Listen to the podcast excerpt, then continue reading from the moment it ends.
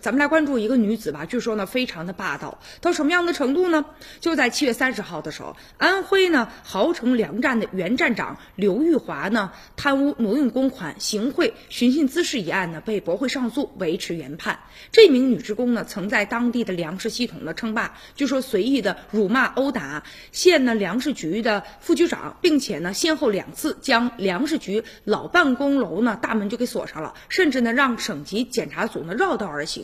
就在二零零一年五月份的时候，他呢任当地呢这个粮站的副站长，之后呢又任了站长。因为呢掌握了一方呢粮油购销，所以四年期间呢，他大肆的敛财，单独或者是伙同他人贪污，一共啊达到了二百五十一万余元。他呢辞去了这个站长的职务之后，仍然有很大的余威，部分个人的消费继续在这个站里啊违法的报销，而且他不仅是腰包里装着公款，还肆意的挪用自己和他人使用啊，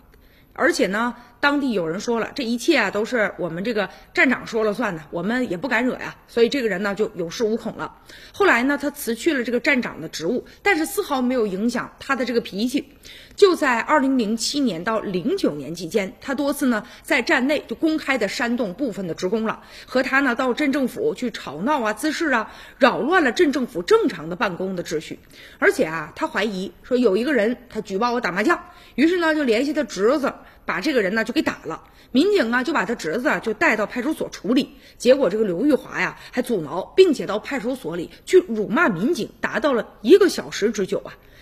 当地呢有一个乔某某，曾经啊任这个县粮食局的副局长，结果呢这个刘玉华先后多次随意的就辱骂殴打这个乔某某，对乔某某的生活啊也造成了恶劣的一些影响。